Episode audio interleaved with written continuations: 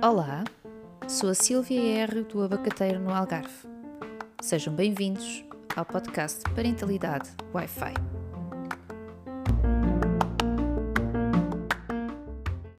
Olá, sejam bem-vindos ao episódio em que vamos tratar do tema do culto do corpo perfeito. Voltamos às perguntas feitas pelos nossos seguidores e vamos começar. Vocês sabiam que, em média, as raparigas portuguesas entre os 10 e os 17 anos passam duas horas por dia nas redes sociais. Com a pandemia, as redes sociais proporcionaram aos nossos adolescentes a possibilidade de manterem o contacto com os amigos. Porém, 73% das mesmas raparigas afirmam que comparam a sua aparência em fotografias com a de outras pessoas nas redes sociais. Até aqui nada de novo, nós também comparávamos as nossas fotografias com as capas e com os artigos das revistas como as Ragazas e afins, que essas sim eram totalmente povoadas por imagens de corpos esqueléticos. Pior, 25% das raparigas acha que não fica bem nas fotografias sem as editar, sem usar filtros de beleza e até descobrirem a selfie perfeita que será a escolha para publicarem, fazem nove tentativas de selfies antes de escolherem a que vão publicar no seu perfil. Os nossos jovens têm acesso, como nós, à possibilidade de fazer fotografias e vídeos com recurso à realidade aumentada. O que é a realidade aumentada? A realidade aumentada é uma forma de acrescentar ou fazer alterações à imagem em tempo real. São formas de fazer fotografias divertidas com orelhas de gato e props dignos de fazer inveja ao velhinho que entramou o Roger Rabbit, mas sem necessidade de recorrer a técnicos de imagem porque o próprio telemóvel as coloca. Quando se iniciou o processo de acesso à realidade aumentada, é claro que a intenção seria a de utilização nos jogos. No entanto, o que aconteceu é que todos os filtros de selfies e a forma acessível e instantânea de tirar fotografias melhoradas tornou-se uma moda. Entretanto, também criou-se a moda do Fit Inspiration. O que é o Fit Inspiration? Basicamente, são todos aqueles perfis de pessoas com corpos esbeltos, atléticos, lindas de morrer, a fazerem exercício físico para trabalharem aquele músculozinho como se fosse possível, com aquele exercício, tirar aquela camada de gordura que por acaso ou aquela, pele, aquela pelezinha pendurada no braço ao fazer aquele exercício fosse desaparecer. Não sou contra o Fit Inspiration. Pelo contrário, acho que traz uma mais-valia e uma possibilidade das pessoas poderem tornar os hábitos de vida mais saudáveis e integrá-los na sua vida diária. O problema começa quando o Fit Inspiration e as selfies com os filtros de beleza mexem com a nossa autoestima e por isso, para se rirem um bocado, eu gostava muito de vos convidar a seguirem os perfis da atriz australiana Celeste Barber. Ela é absolutamente extraordinária a fazer paródias no Instagram aos vídeos que colocam a nossa autoestima em níveis muito baixos. Quando a veem com o seu corpo, a sua pele, o seu cabelo real, a tentar fazer as paródias, vocês vão perceber que é só ridículo querermos imitar aqueles padrões porque não são reais, são os padrões daquelas pessoas que fazem os vídeos e bem haja a esta altura que vivemos que celebramos a diversidade. Hoje em dia é possível nós irmos às lojas de grandes marcas de roupa e conseguir comprar calças com formatos específicos para corpos com medidas diferentes. É possível numa H&M, até numa Zara, conseguir comprar calças em que os corpos lá cabem.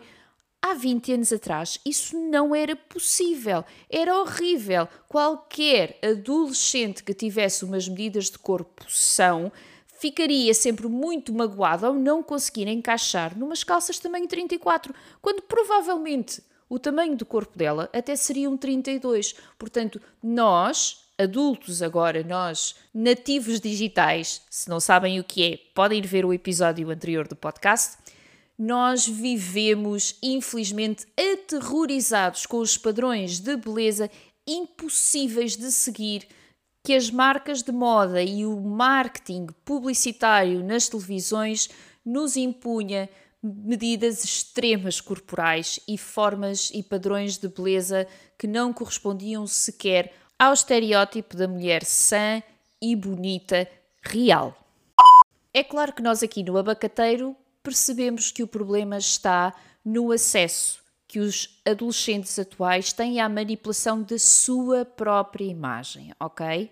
Enquanto que nós, adultos, não tivemos a possibilidade de ver nossa, a nossa imagem corporal alterada e, mesmo em casos mais extremos, quando era necessário recorrer à cirurgia estética para ajudar na autoestima, na melhoria da autoestima, hoje em dia o padrão que, que os jovens podem ir, podem recorrer a um cirurgião plástico, é a sua própria imagem alterada com o filtro do Instagram. E isso é assustador. Esta utilização por parte dos jovens acaba por ultrapassar em muito aquela fotografia de perfil que alguns de nós uh, temos nas redes sociais, daquela foto de casamento a que se foi com o cabelo de cabeleireiro e a maquiagem profissional, para além dos body wraps que se pode levar debaixo do vestidinho justinho uh, e que esconde os pneuzinhos. Aqui, neste caso, estamos a falar mesmo da própria criança, do próprio adolescente poder fazer alterações e perceber qual é que será a sua imagem e considerar aquela imagem como uma imagem real, alcançável. Conhecedora desta realidade, a Dove há anos que pratica uma publicidade mais responsável com a integração de diferentes formatos de corpos, com diferentes tonalidades de pele, diferentes cabelos, sardas, olhos de cada cor na sua publicidade visual, seja nos cartazes, seja na televisão, seja nas suas próprias redes sociais. O abacateiro vai deixar nas notas do episódio o link para o projeto pela autoestima desta marca, que aconselhamos desde já a verem, principalmente a utilizarem as ferramentas que estão associadas ao tema Desenvolver autoestima na era das redes sociais, que se propõe a ajudar os jovens a desenvolver autoconfiança e uma imagem corporal positiva nas redes sociais. E a aderir ao desafio da marca hashtag sem manipulação digital. Convido-vos também a verem o direto de dia 21 de junho, em que a psicóloga Filipa Jardim da Silva e a influencer Ana Garcia Martins, a pipoca mais doce, como alguns conhecerão, um, fizeram a propósito deste tema. Mais, o direto foi uh, proporcionado pela Dove e uh, vão de certeza encontrar uma conversa muito interessante que poderão partilhar com mais pessoas que estão atentas a esta problemática. Portanto, Onde podemos começar a resolver este problema? Primeiro, os adultos da família têm de fazer a paz com os seus próprios corpos. Os corpos reais dos pais, os corpos reais das mães, as rugas das avós, as estrias de gravidez, as marcas de nascença, o formato ósseo do corpo.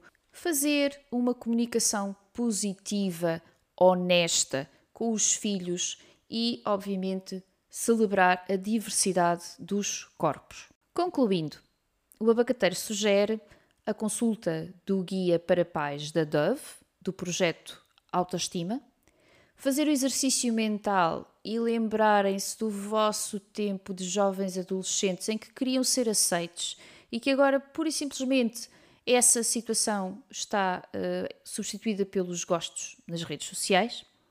Tentar perceber de que forma é que a saúde mental dos vossos filhos está a ser afetada pela influência das redes sociais e da imagem corporal, perceber e conversar com os filhos que, ao contrário da nossa geração, o que está na internet fica na internet, ok? é preciso também gerir as expectativas, promover hábitos de vida saudável e atividades extracurriculares de desporto para conseguir colmatar alguma questão relativamente à saúde física. Acabámos de sair todos de uma pandemia, de uma altura em que estávamos todos fechados em casa e é natural que seja necessário agora voltar a adquirir hábitos de vida mais saudável, exercitando não só o corpo, mas também a mente. É preciso alimentar a autoestima da criança, mas sem falsidade, e ajudar a criança a distinguir a sua realidade, a realidade corporal, da realidade aumentada. Quando falamos da segurança online, falamos dos predadores online, falamos do ciberbullying, que também iremos desenvolver num episódio próximo do podcast, mas não se fala deste problema de saúde mental potenciado pela utilização de filtros em selfies, ok? E aí depende de cada um conseguir fazer este trabalho com os filhos, podendo, obviamente, recorrer à empatia, à comunicação positiva e a recursos como este da Dove.